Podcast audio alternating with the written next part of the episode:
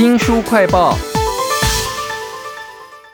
在我小时候，教科书里头有个故事，讲有一个伤寒玛丽，她自己没病哦，但是只要她所到的地方，就像瘟神一样，所有人都得到伤寒。这到底怎么回事呢？她到底有多强壮，以至于所有人都不会怀疑到她头上呢？最后这个事情又怎么变康的呢？为您介绍这本书，叫做《零号病人》啊，塑造现代医学史的真正英雄，请到了大块文化的编辑江浩。江浩你好，大家好。刚刚你谈到那个伤寒玛丽嘛？啊，对，其实因为这本书在讲零号病人啊、一号病人这种概念。那其实伤寒玛丽她原本是一个爱尔兰的女厨师，可是你看她现在全球知名，是因为她得过一个病，但她自己都没事，一直传染给别人。她从小一直在工作，因为她生活很困苦。后来她离开爱尔兰去美国嘛，做那种打工的零工。然后所以她其实她的生活环境是比较是那种就是穷人病人的那种生活的地方或收容所。然后里面就常常有霍乱或伤寒，然后玛丽又觉得，哎，奇怪，我明明就已经渡海要来追寻我的美国梦啊，结果为什么那么多人生病哦？然后后来他第一个工作是在那个纽约担任全职厨师，因为他的手艺蛮好的，然后他们非常欣赏这个爱尔兰的年轻女人的这种 烹饪才华。结果呢，后来他到职后两周，雇主就得了伤寒，就不到六个月，人家的那个有钱人家的洗衣服也。得了伤寒，就是一直被他传染。后来他总之还有去律师家，然后去不同的工作，大概换了七八个工作。像律师家那个 case 非常惊人，家里面有八个人，然后七个人因为玛丽去跟他们一起工作跟生活，然后都得了伤寒。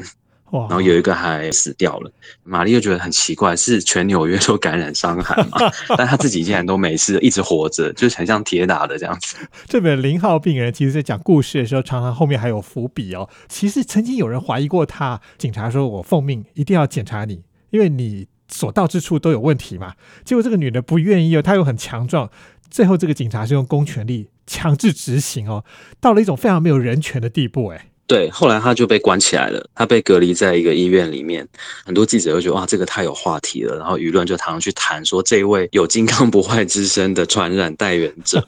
可是而且很妙的是，他在医院持续做检查，然后一直是阳性哦，就他一直是有带源体。可是就是你，你可以因为这个理由就去囚禁一个人这么久嘛？对，就像我们现在在经历疫情，也会有这样类似的故事。他被隔离的时候有三个条件要遵守，第一个就是他终身不得从事为公众制备餐饮的这个职业，然后第二个他要定期接受检验，然后他保证说好我一定做得到，然后他就离开了医院，终于不用被关了，这样。他就消失在大众的视听当中大概五年，但他已经有一个伤寒玛丽的外号，结果五年后曼哈顿有一个医院突然又有伤寒的流行，二十几位护理师被感染，然后两个人还过世，后来发现呢。这次曼哈顿的疫情的零号病人又是一个刚进来的厨师，叫做玛丽布朗。就他们发现他其实又是他的化名，根本就是伤害玛丽。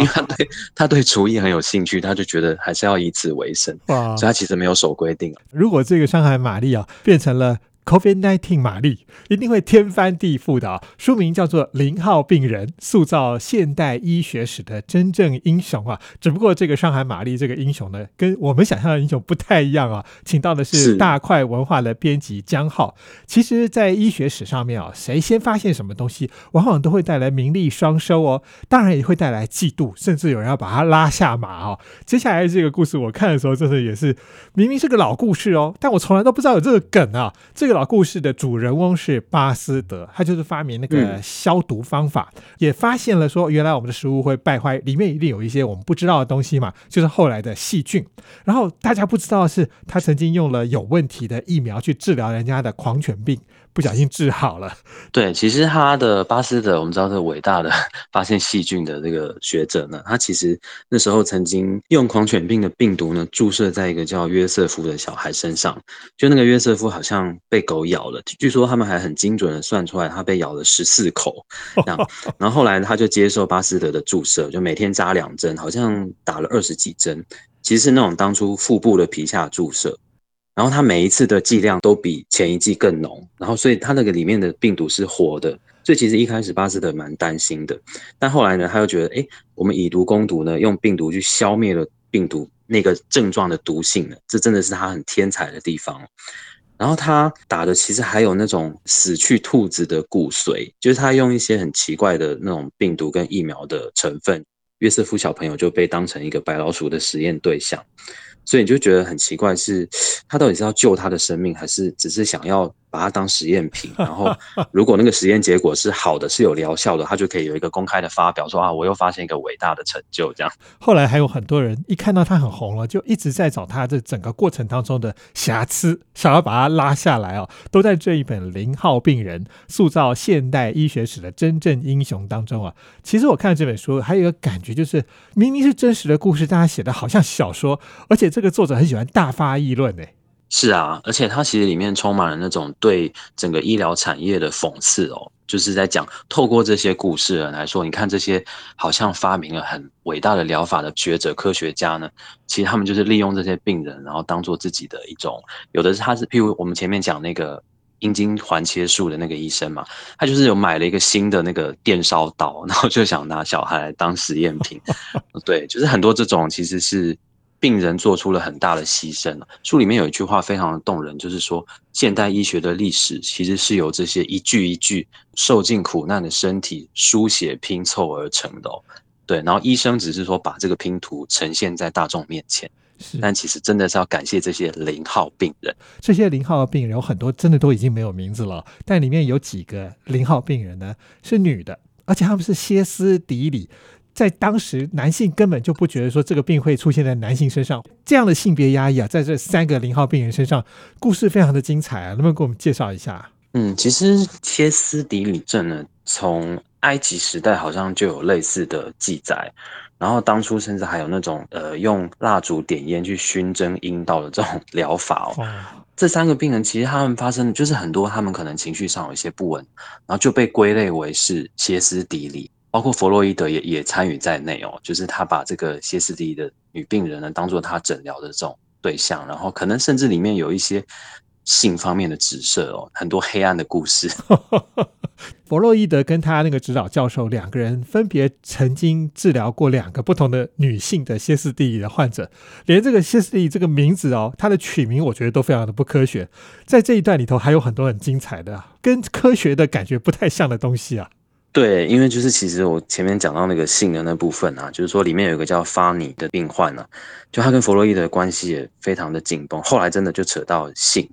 可是呢，其实你在陈述这整个诊疗病例所有的状况跟细节，只有那个主责的医生，就是弗洛伊德自己，然后就是他们的那种互动过程，慢慢有很多的那种性的氛围出现啊。就很奇怪，就是有一天，好像那个方尼就跟弗洛伊德说，就是你不要动，你不要讲话，你不要再碰我了，这样，就是那种宣泄疗法产生了很多奇怪的效应。后来他们决定终止治疗了，就是以免那个关系一发不可收拾。这样，搞不好会狭怨报复哈，就爆出更多的料来哈。我们对于弗洛伊德的认知，可能在这一本《零号病人》里头会有很不一样的想法。然后像是弗洛伊德就曾经说啊，我们前面提到那个方尼啊，就是他会。在诊疗过程中出现那种痉挛性的一种言语障碍，然后讲话结结巴巴，然后全身还会抽搐这样子。然后弗洛伊德还说，哦，他的声音就很像是松鸡在交配结束的时候发出的那种。大叫的叫声，就是有这种比喻哦。原来医学史上曾经有这样子的描述啊，这算科学吗？背后那些性的意味，或者医生跟病人的权利关系到底怎么回事呢？都在这本《零号病人》当中啊。书名的副标题是“塑造现代医学史的真正英雄”。非常谢谢大块文化的编辑江浩为我们介绍这本书，谢谢您，谢谢大家。新书快报在这里哦，包括了脸书、YouTube、Spotify。Podcast 都欢迎您去下载订阅频道，还要记得帮我们按赞分享。如果你的身边出现了一个没有病征，但是身上有带源的病人，你会怎么样看待他呢？欢迎给我们留言哦。我是周翔，下次再会。